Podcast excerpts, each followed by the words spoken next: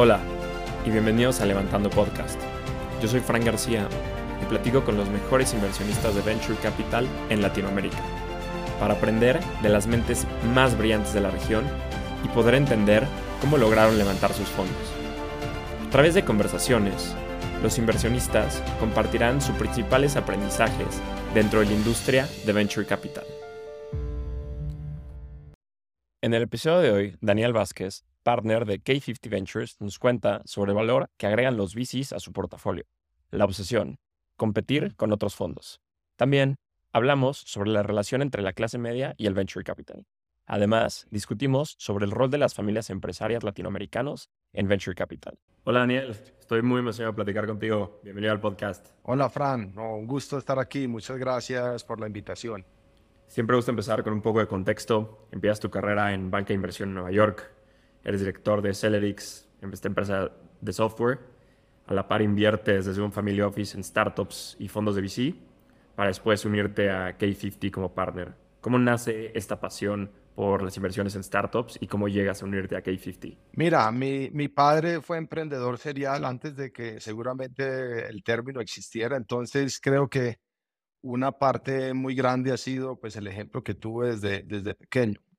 Eh, cuando, mm, pues luego, pues cuando empecé mi carrera después de hacer banca de inversión y regresar a Colombia, tuve la oportunidad de, de participar en la construcción de cinco empresas de tecnología eh, desde Colombia, desde, pues, desde sus inicios, y eso me encantó. Pues yo tenía, pues yo digo que soy un banquero de inversión reformado porque cuando conocí el, el mundo del emprendimiento y la tecnología, pues la verdad, eh, pues me di cuenta que, que, eso era lo que yo quería hacer, pues construir y, y mm, empresas, pues, pues sí me encantan las etapas tempranas. Entonces, eh, luego de, pues, de unos años de operar, de aprender a operar y de, y de construir empresas, y me fue a hacer mi maestría, eh, el MBA a, pues, a la Escuela de Negocios de Harvard y allá me logré conectar con el ecosistema de venture, pues, llamémoslo a otro nivel pues, del, del que tenía en, en Colombia.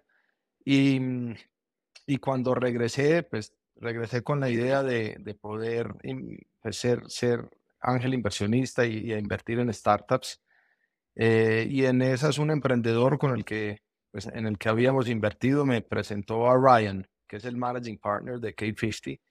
Y me encantó lo que Ryan en ese momento estaba lanzando, pues el, su primer fondo y el enfoque que tenían en, en, crear tecnología que pudiese mejorar la calidad de vida de las, pues, de las masas y las personas de clase media.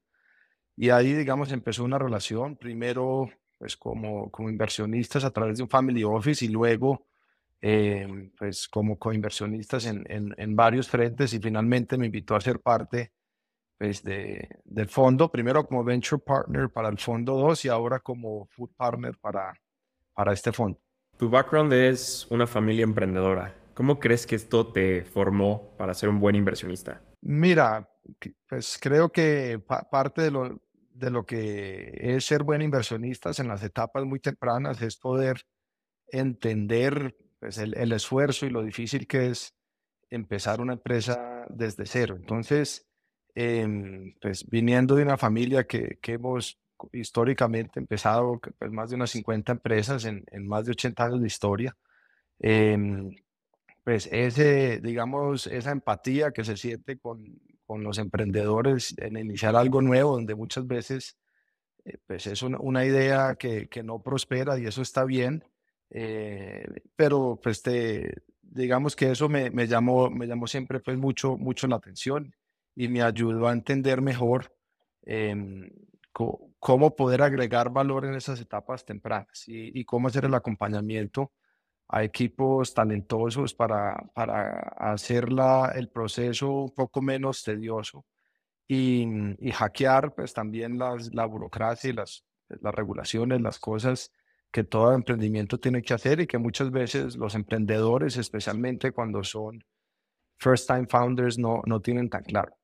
Eh, entonces, pues te diría que pues eh, eso me ayudó muchísimo. También va uno acumulando pues enseñanzas de, pues, de, lo, de los diferentes ámbitos de empresas tradicionales, de empresas de tecnología y se va dando cuenta que más allá si es una startup de tecnología o una empresa con un approach más tradicional, los retos siguen, pues al final son de las personas. Eh, y, el de aprender a manejar esos equipos de, personas y, poder ayudar a estos emprendedores en etapas tempranas a que lo hagan bien y creen una buena cultura, eh, creo que ha sido pues una parte fundamental de lo que, eh, pues, de, lo que me entusiasma para ser inversionista y, desde el valor agregado también que, que puedo dar a, a estos equipos de etapas muy tempranas. Sobre este mismo valor agregado, ¿cuál crees que es el mejor valor que puede recibir un founder early stage y como un VC? O sea, no sé, me pongo a pensar, todos los VCs, todos decimos que somos value add, pero en verdad, ¿cómo agregas este valor a las empresas? Sí, mira, yo creo también hay, hay, hay empresas donde un VC o, pues, o un partner en últimas, porque son los individuos detrás del VC, más que la marca del VC, los que agregan valor. Eh, pueden agregar, pues a veces también pueden agregar más valor que, que otras veces. Obviamente si eres un VC con una marca fuerte, pues este es un mundo de señales, eh, especialmente en, en, etapas tempranas, de señales de quiénes son los fundadores, quiénes son tus inversionistas, quiénes son esos pues, primeros clientes. Entonces creo que el valor agregado más grande de, de los VCs en general es eh, asegurar que esas señales sean muy positivas al mercado Em, y obviamente eso ayuda si tú eres un VC ya reconocido o un ángel con, con trayectoria. Eh, habiendo, yo creo, yo diría eso lo mínimo necesario de, pues, de, de, cualquier VC bueno que, que traiga un emprendedor a la mesa. Lo otro es más, a veces es más sutil, pues el, el, y, y es este acompañamiento que mencionaba ahora, muchas veces casi como psicológico, de, pues de poder ayudar a guiar a, pues a, estos emprendedores a tomar eh, decisiones buenas desde un inicio. A veces esas decisiones buenas son, pues son los, los hard choices, las, pues, qué dejar de hacer. Em, y por un lado y por el otro también dónde, dónde sí enfocar su tiempo. Eh, y a eso, pues obviamente lo que hacen pues, todos los VCs de, de hacerte muchas intros con, con otros fondos, con family offices, con, con clientes potenciales y también ayudarte a armar eh, el equipo. Entonces, pues creo que pues, un, un, en etapas tempranas, pues todo lo que ya mencioné es súper clave. También a veces Em, pues asegurar que los emprendedores no se crean sus propias mentiras, creo que es una parte súper importante. Eh, y encontrar ese balance entre tenerse mucha confianza y, y de pronto, eh, pues, no, no darse cuenta de cuáles son los gaps que, que el equipo de emprendimiento tiene o, pues, o, los mismos emprendedores. Llevas ya varios años invirtiendo en, en startups en etapas tempranas y varias de ellas han tenido mucho éxito. ¿Cuál es el patrón que has encontrado en los founders que tienen compañías exitosas? Mira, creo que lo primero y, lo más fundamental es casi una, una obsesión. Este, cero, estar obsesionado y por, por algún problema que uno quiera resolver. Y eso muchas veces tiene que ver con, pues, con la historia de los mismos fundadores, de algo que les pasó, algo pues, a, a sus amigos, familiares cercanos. Eh, o una experiencia muy, pues, o muy buena o muy mala que tuvieron como consumidores de algún producto. Eh, o a veces también pues alguna experiencia laboral que tuvieron en, en, alguna otra empresa que les abrió los ojos eh, pues a un producto que puedan llevar de una geografía a otra. Entonces esa obsesión creo que es fundamental. Em, si bien pues es, no, no es suficiente pues el, el, el, estar obsesionado, creo que también hay que tener habilidades y experiencias alineadas a esa obsesión. Eh, tener una mente, pues ser pues un aprendedor y un hacedor, por decirlo de alguna manera. Eh, emprender es hacer, pues, y, y, la estrategia también es, es al final lo que uno hace, no lo que uno dice en una presentación. Entonces, creo que tener este sesgo a la acción es tremendamente importante. Eh, ser decisivos, hay muchos pues, equipos de emprendimientos muy, muy buenos, muy brillantes, Em, que, que, de pronto se demoran mucho en tomar decisiones y sobre todo en etapas tempranas, pues creo que eso es un, es un error porque pues hay, hay tantos temas que desconoces que la manera más fácil de saber si uno va por el camino correcto es haciendo y chocándose con el mercado. Em, pues creo, pues hay que ser supremamente autoexigente y, y también muy exigente con la calidad de, pues el, eh, estos primeros contrataciones que hacen pues, las, las empresas son las más claves porque van a dictar tu cultura. Entonces ahí, pues tal vez demorarse un poco más y no llenar un rol por llenarlo es supremamente clave en, en estos emprendimientos de etapa temprana y, y pues si en este mundo, si decidiste ser una empresa pues, que, que esté apoyada por venture, la capacidad de levantar dinero. Y eso tiene que ver mucho con, con estas destrezas de, llamémoslo, de ventas y de storytelling, que, que se pueden, lo bonito es que se pueden desarrollar, no son, pues hay gente que tiene habilidades innatas para eso. Si, si los fundadores no las tienen, la buena noticia es que se pueden desarrollar también. Entonces, eh, te diría eso y por último, pues y no, y no menos importante, tener un, pues estar muy, muy consciente del manejo de, de la salud mental pues de, de, de, uno como emprendedor. Entonces, eh, eso hay que saberlo manejar y eso no significa que, que todas las personas tengan que ser pues eh, monjes zen, sino uno mismo conocerse bien y, y, y, a, y a apalancar pues su, su propia personalidad como emprendedor para, eh, para, digamos, unirse a los ciclos de la, de la empresa y, y, empujar. Qué interesante. Ahora trasladando esto mismo hacia un fund manager, o sea, desde el family office en el que estuviste, invirtieron en varios fondos de, VC. ¿Y qué, características fueron las más importantes que veían en, los fund managers? También veían, no sé, el tema de obsesión, salud mental. O sea, ¿qué buscaban en estos fund managers en los que invertían? Mira, yo, pues hay, hay diferencias grandes entre, entre ser pues, el, emprendedor detrás de una empresa y un fund manager. Si bien un fondo también es un emprendimiento. Si, si, dicho eso, es un emprendimiento no necesariamente de, de, con, pues, con condiciones diferentes. Entonces, lo, los fund managers, para mí, algo que es necesario y no suficiente es el acceso. Entonces, tienes que tener haberte ganado ese acceso o tener pues, muy buenas razones para tener un acceso a un deal flow eh, pues, constante de, de, bueno, de buenos leads. Y, eso se crea pues teniendo redes y pues, construyendo marcas o habiendo de pronto sido mentor de, pues, de, de emprendimientos desde antes. Eh, entonces también, pues también depende si eres un fondo ya establecido o eres un, un fondo emergente.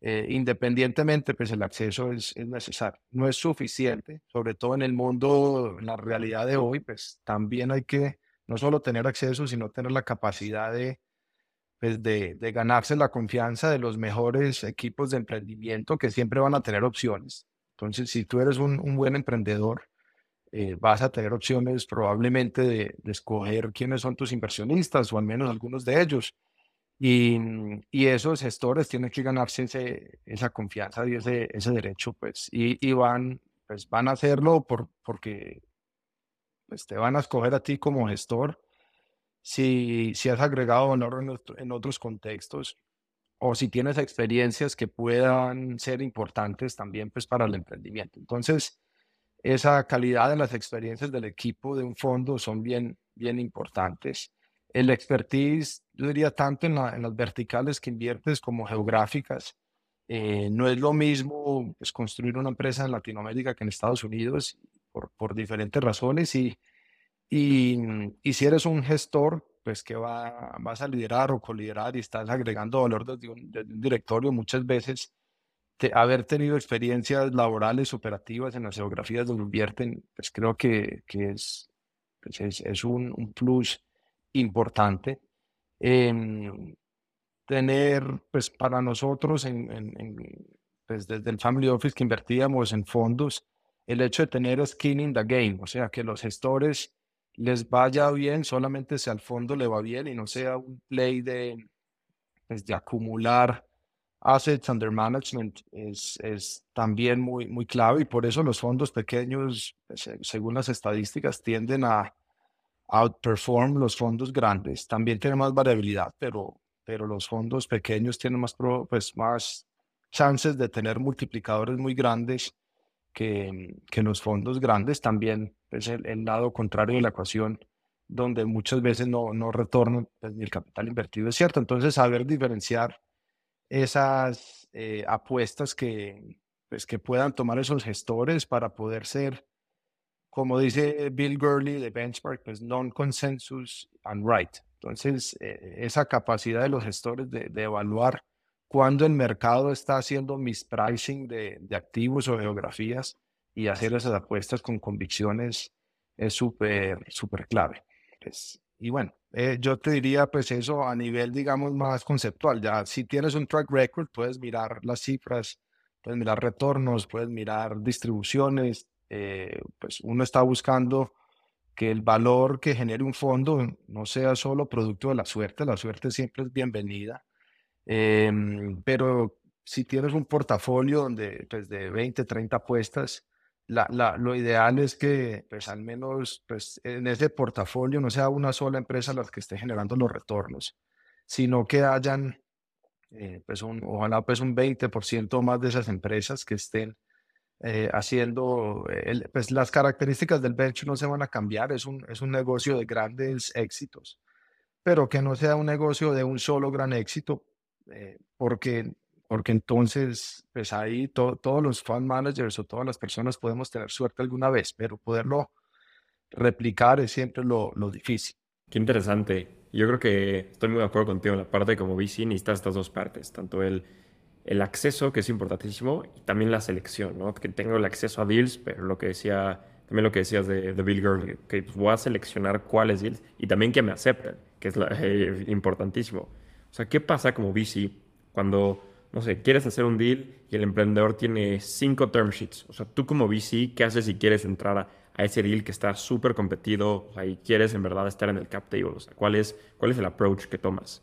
Sí, mira, no, nos, a nosotros nos encanta construir con emprendedores, pues, y si hicimos bien la tarea, eh, nuestra aproximación al ser como K50, un fondo de, donde invertimos primordialmente en etapas presemillas, eh, vamos a haber llegado pues, a ese, a ese pues, equipo de emprendimiento primero, digamos, o haberlo conocido antes, desde antes en, su, pues, en sus emprendimientos anteriores o cuando estaban empezando a pensar en qué emprender. Entonces, y, si logras eso, pues tienes más tiempo de, de haber conocido pues, estos equipos de emprendimiento y estos equipos de emprendimiento de, de construir esa confianza en ti y, y ahí, nosotros somos un fondo pequeño, todavía construyendo nuestra marca y plataforma, y, y muchas veces pues, nos, nos, escogen porque nos ven mucho más cercanos. Pues, esos emprendedores saben que estamos ahí sudando la camiseta con ellos, sufriendo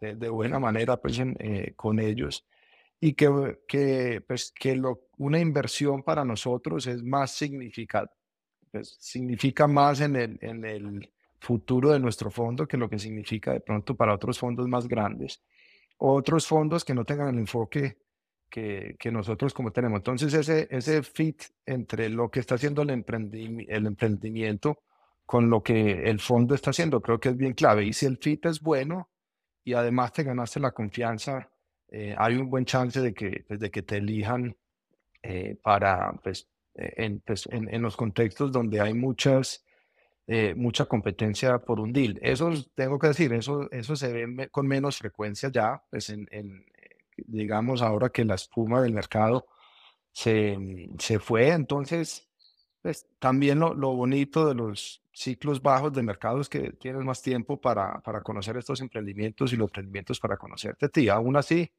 pues, los buenos emprendedores, reitero, lo dije ahora, van a tener opciones y hay que ganarse ese derecho pues, a, estar y participar y muchas veces van a ver y van a hacer su, pues, su, su research, a preguntar por ti, cómo, cómo eres como emprendedor, si eres eh, eh, pues, amigable o no, digamos, a, los equipos de emprendimiento, si, si agregas valor con, pues, en los foros, comités donde has participado, eh, etcétera. Entonces creo, pues, como todo, es, es, es una ser constante y, y perseverante y, y, y, de nuevo, no, pues nosotros como fan managers también nos creemos nuestras propias mentiras. No, para nosotros forzar, pues no forzar un deal, eh, pues si, si no es el fit correcto, si, si está muy stretch de, del lado de tu tesis o del lado del emprendimiento, em, pues también los dos forzando, pues ser, ser conscientes de eso y tal vez eh, saberlo, pues dejarlo pasar y a veces, pues también cuando no te, te escogen a ti por alguna razón, aprender de eso y ver qué hubieses podido hacer como gestor para poderte ganar ese deal. Em, afortunadamente, pues son nosotros, de nuevo, son pocos los deals que terminamos perdiendo. Puede que no podamos liderar todos los que queramos, pero, pero donde queremos participar, generalmente lo podemos hacer, eh, pues, en, sobre todo en el contexto pues, de actual y en el contexto latinoamericano, donde hay mucha menos liquidez. Oye, al final quieres al partner correcto, ¿no? Que pues si es el emprendedor que te escoja a ti, entonces pues, ahí se da esta sinergia y ahí es donde, donde sabes que se da este partnership y al final es una relación a largo plazo, que es importantísimo. Daniel, ahora hablando un poquito de, del tema de los family offices, o sea, tu experiencia de, desde un family office, invirtiendo en startups, invirtiendo en fondos, o sea, ¿cuál es el rol de, de todas estas eh, family offices, familias empresarias en la región entrando en VC? Mire, yo creo que es un rol fundamental y, y creo también que pues, hablando en el contexto latinoamericano, si, si queremos como región convertirnos en una región de clase, digamos, media, media alta y dejar de ser una región de clase media baja, eh, tenemos que crear una segunda ola de crecimiento regional fuerte, como tuvimos una primera ola con, pues, con el tema de los commodities y las inversiones de infraestructura derivadas. Esa primera ola nos, nos llevó a donde estamos hoy para sostener ese, pues, construir sobre esa base y sostener el crecimiento. Creo que los, pues, los emprendimientos y empresas de servicios y de tecnología tienen que prosperar. Em, pues seguramente has visto la estadística, tan solo el 1,5% de la capitalización bursátil de la región eh, se puede catalogar como, em, pues, como empresas de tecnología y eso contrasta contra el 10% en países como la India, que se puede argumentar que es un país más subdesarrollado en muchos aspectos, o 15% en países como la China, que tiene indicadores de, pues calidad de, pues PIB per cápita, etcétera, pues similares a algunos países de la región. Entonces, nos falta mucho camino por recorrer y nos falta mucha inversión. Y de cierta manera yo siento que estamos outsourcing esa inversión a, pues a los grandes fondos extranjeros como región porque tanto los inversionistas institucionales, locales, como las familias empresarias que tienen los recursos, no están invirtiendo suficiente en, emprendimientos de tecnología, pues sean propios o sean externos, para generar esta segunda ola, pues esta revolución, digamos, digital que, la, que la región necesita. Entonces, eso nos deja pues muy vulnerables a los altibajos de los capitales extranjeros que tienden a ser pues golondrina, o sea, entran en masa y se van en masa, y eso crea unos ciclos más marcados. Entonces, si pudiésemos como región tener una base mucho más sólida de, familias empresarias que asignan pues, más parte de sus excedentes a invertir en, gestores profesionales y a invertir en, pues, en tecnología propia, em, pues creo que, que seríamos mucho menos, pues estos vaivenes serían menos marcados y pudiésemos crear ecosistemas pues a nivel regional más similar a lo que tiene hoy Brasil, que es un ecosistema pues, mucho más maduro, em, donde también pues la penetración de tecnología está pues casi a dos, pues e, este a uno y medio por ciento, en Brasil es 3% más y, y podría, pues y, y además eh, para, pues desde algunos aspectos ya tienen pues tanto fondos especializados e institucionales invirtiendo desde etapas tempranas hasta, hasta etapas avanzadas, mercados, eh, pues bolsas y, mercados pues activos con donde se pueden hacer eh, pues, ofertas públicas de acciones ya más pequeñas ah, y no, pues, no, no tener que llegar a una sala para hacer un IPO en Estados Unidos, etcétera. Entonces, pues se, se puede hacer, toma tiempo, y creo que toma también la voluntad de, muchas de estas grandes familias empresarias. El PIB de la región depende mucho de esas grandes familias empresarias, de tener, pues, de, un, de ser más conscientes e invertir más de su dinero en, en, pues, en venture y en gestores de venture para, para lograr esta, esta catarsis eh, pues, a otro nivel. ¿Y cómo convences a estos dos jugadores? Por un lado, a las familias empresarias, pues ya tienen sus negocios en la región y dicen, no, quiero diversificar y mandar dinero afuera de la región. por un lado, cómo convence a este jugador y por otro, a estos institucionales que son enormes, por ejemplo, las, las Afores aquí en México. O sea, cómo convences a, estos dos jugadores que inviertan en el activo. Creo que ese es el reto más grande. Pues la respuesta, digamos, simplista es evangelizando y teniendo historias de éxito. Creo que tenemos ya algunas grandes en la región, pues, Nubank, Mercado Libre, Corner Shop, etcétera eh, pues no, no solo de grandes valoraciones, sino grandes éxitos. Pues eso ayuda y por ahí se empieza. Eh, sin embargo, no es suficiente. Creo que también hay, pues hay muchas familias empresarias que, que tal vez no, no han, pues siguen operando sus negocios operativos e invierten casi que ciegamente, reinvierten sus excedentes en esos negocios. Y, y yo creo que no han hecho bien la tarea de ver cuáles son los retornos de esas reinversiones. Y, hay muchas veces, eh, pues lo, lo, hablo sobre todo pues en, Colombia, que es el contexto que más conozco, la reinversión en los negocios tradicionales tiende, pues, en, estoy hablando de TIRS, de retornos de inversión, tiende a ser pues mucho menor de lo que podrían tener muchas de estas familias teniendo portafolios diversificados de inversión pues, en, en alternativos, en venture, etcétera, pero no, no lo estudian o, o lo ven con, con ojos no de inversionistas, sino con ojos de, de, personas que están enamorados de sus negocios. Entonces, pues parte del reto, y si uno hace el contraste con, pues, con Silicon Valley, digamos, donde las, muchos pues, de las inversionistas que invierten en Silicon Valley son personas que fueron operadores de sus negocios, que hicieron éxito de esos negocios, se volvieron, pues, se volvieron managers de, de, pues, de venture fund de, de, una u otra manera se volvieron ángeles inversionistas, pero ya no se están mirando el ombligo operando su negocio, sino que ya pues salieron de su negocio, tienen liquidez, alzan la cabeza, miran qué hay para hacer y se dan cuenta pues que tienen una ventaja y, pueden reinvertir pues, en estos emprendimientos de tecnología porque hay mucho todavía para hacer en, en la tecnología. Entonces, Creo que pues parte de la respuesta está en las nuevas generaciones de estas familias, que son nuevas generaciones con un contexto más amplio del mundo de venture, que han podido pues en algunas ocasiones también trabajar en, empresas de tecnología o quieren hacerlo. Y están empezando a convencer a sus pues, padres, madres, tíos, etcétera, a que, a que inviertan en la categoría y, lo están haciendo, yo diría todavía pues, de manera muy temerosa. Eh, por, por, pues, por muchas circunstancias. Entonces creo que por ahí empieza.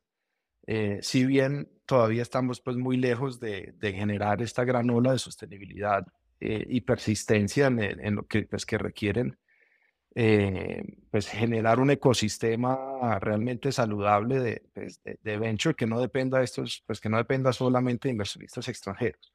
En el caso de los institucionales, pues hay, hay retos regulatorios, hay ciertos institucionales que por regulación no pueden invertir en, en asset classes como el venture y cuando lo hacen pues tienden pues, a escoger pues muchos de los, de, de los fondos de, gran renombre y track record y que son muy grandes pero que rara, pues, rara vez invierten o tienen programas dedicados a invertir en Latinoamérica. Entonces esos dólares no, no regresan a la región. Eh, entonces, pues creo, hay iniciativas bien interesantes, pues como lo han hecho pues, pues en, México, en Colombia, estos fondos de fondos donde pues, son, son en últimas capital pues parcialmente del gobierno que invierten gestores locales. Creo que eso ha sido, pues ha jugado un papel muy grande para, para una inversión relativamente muy chica pues en los presupuestos de, de los gobiernos y, y demás. Eh, las AFORES, los fondos de pensiones, creo que tienen un rol más importante para jugar del que han venido jugando. Creo que podrían, por ejemplo, crear programas de, pues, de fund managers emergentes que tengan enfoques en, en la región y, y, atreverse a, pues, pues, a tener dentro de, de, esos programas, pues con suficiente diversificación, creo que el activo puede ser consistentemente de excelentes retornos. Y además, con, pues cada vez hay, hay managers profesionales, gestores locales más capacitados también para hacerlo. Entonces creo falta más diálogo, más evangelización, más coordinación y, y yo diría menos temor, pues todavía hay mucho temor. Yo creo que tenemos una crisis de autoestima grande en la región y, y de, pues, desde los emprendedores hasta los gestores y, y los asignadores, si, si se puede llamar así, de capital, donde, mm, sí, donde vemos el campo más verde, digamos, en otras geografías. Eh, y eso pues tiene que cambiar, nosotros, pues, la, tiene que empezar cambiando la mentalidad y nosotros mismos creyéndonos capaces de, de realmente forjar tecnología de clase mundial desde, pues, desde Latinoamérica. Y pues yo te digo, como inversionista y como gestor lo he visto, se puede. No es fácil, pues nada grande es fácil, pero se puede.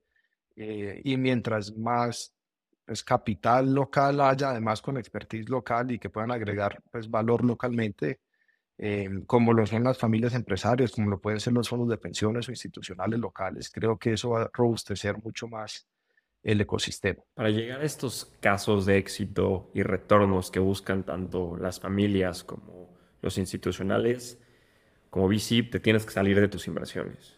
Y tú, Daniel, eh, has invertido en varias startups que hoy valen varios millones de dólares, incluso billones de dólares. O sea, ¿cómo haces como, como un fund manager el assessment para cuándo salirte de una oportunidad? Si es en una secundaria de invertir en una seed y en la serie B me ofrecen, vendo la mitad o vendo todo, me espero una siguiente. O sea, o sea, yo creo que es una parte muy difícil, otra parte bastante complicada de VC, decidir cuándo vendes. O sea, tu experiencia, ¿cuándo crees que es el mejor momento para salirte de, estas inversiones en early stage? Sí, mira, si tú eres un fondo, el proceso de decisión es diferente. Sí, sí creo que si eres un ángel o, una familia, eh, porque los fondos sí dependen mucho de estos, pues de los grandes éxitos para, pues, para demostrar que, que puede generar múltiplos muy altos, especialmente si eres un fondo de etapas muy tempranas como lo somos en K50, nosotros estamos invirtiendo solamente en emprendimientos pues hacemos el underwriting para que pues, cualquier emprendimiento en el que invirtamos nos pueda dar 50 veces o más nuestra inversión. Entonces, pues salir con un 5 o 10x que, uno, que un inversionista, pues Ángel, puede estar muy contento, una familia para un fondo no necesariamente es la mejor opción. Mm, si, esa, pues, si, si, si saliste más temprano de la inversión que te iba a dar el 50 o 100x. Entonces nosotros, yo te diría, como fondo, como cuando empezamos a, estudiar salir, cuando tenemos ya más de 30 veces nuestra inversión original y, y, hay un contexto donde hay, una, pues, donde hay liquidez, sea por secundarias, em, pues que, que busquemos proactivamente y nos lleguen.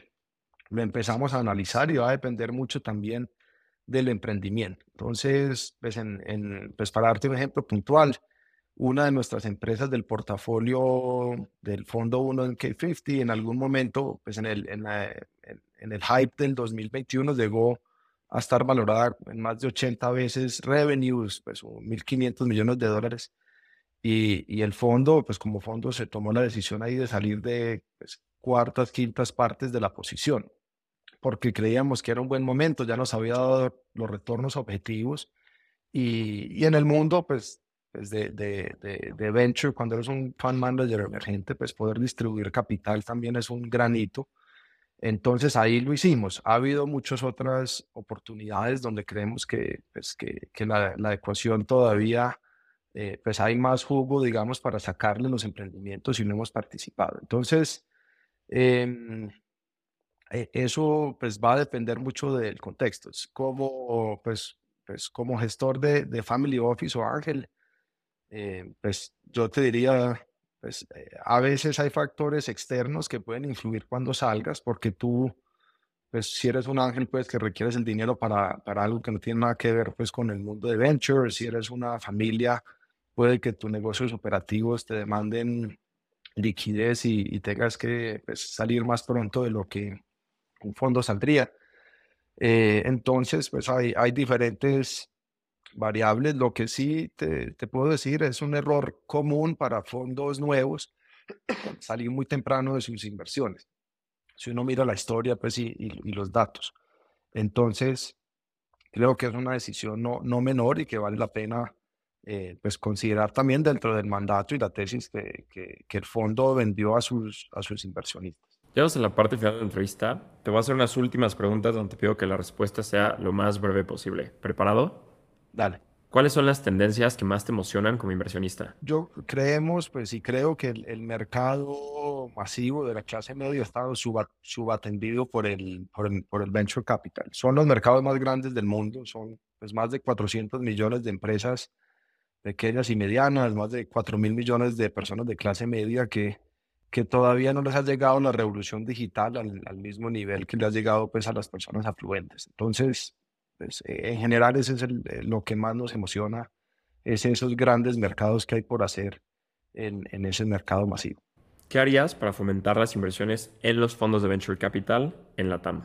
Creo que ya te lo respondí mucho pues, anteriormente, es invitar a, las familias empresarias pues, a, a, que conozcan más del tipo de activo, con, pues, trabajar con estas nuevas generaciones.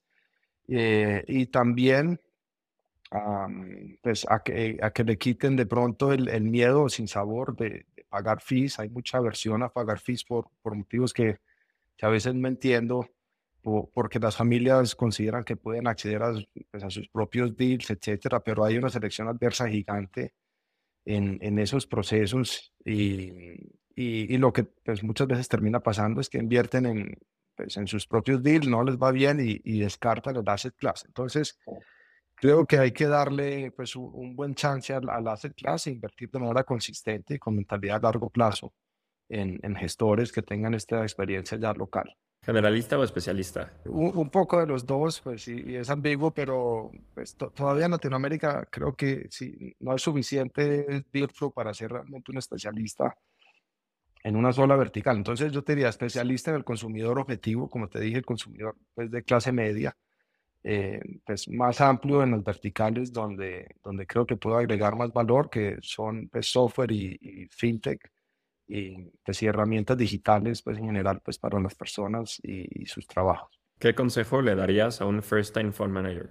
Que construyan bien sus, pues, sus redes eh, y que, pues, que, que, agreguen valor como ángeles o si sea como asesores y puedan tener eh, pues esas digamos, esos referentes dentro de, dentro de sus currículos.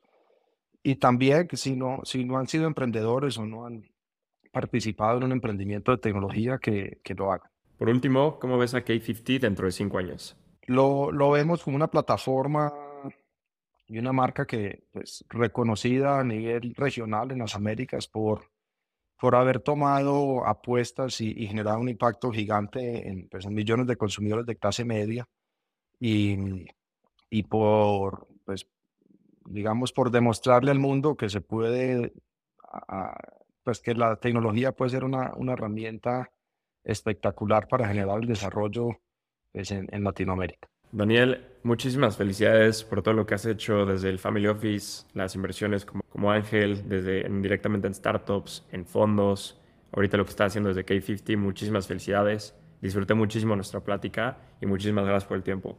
Gracias a ti, Fran. Placer siempre conversar y, gracias por la invitación. Que estés muy bien. Este fue un episodio más de Levantando Podcast. Si te gustó, no dudes en recomendarlo. Para más contenido, nos puedes seguir en Instagram, Twitter y LinkedIn como Levantando Podcast.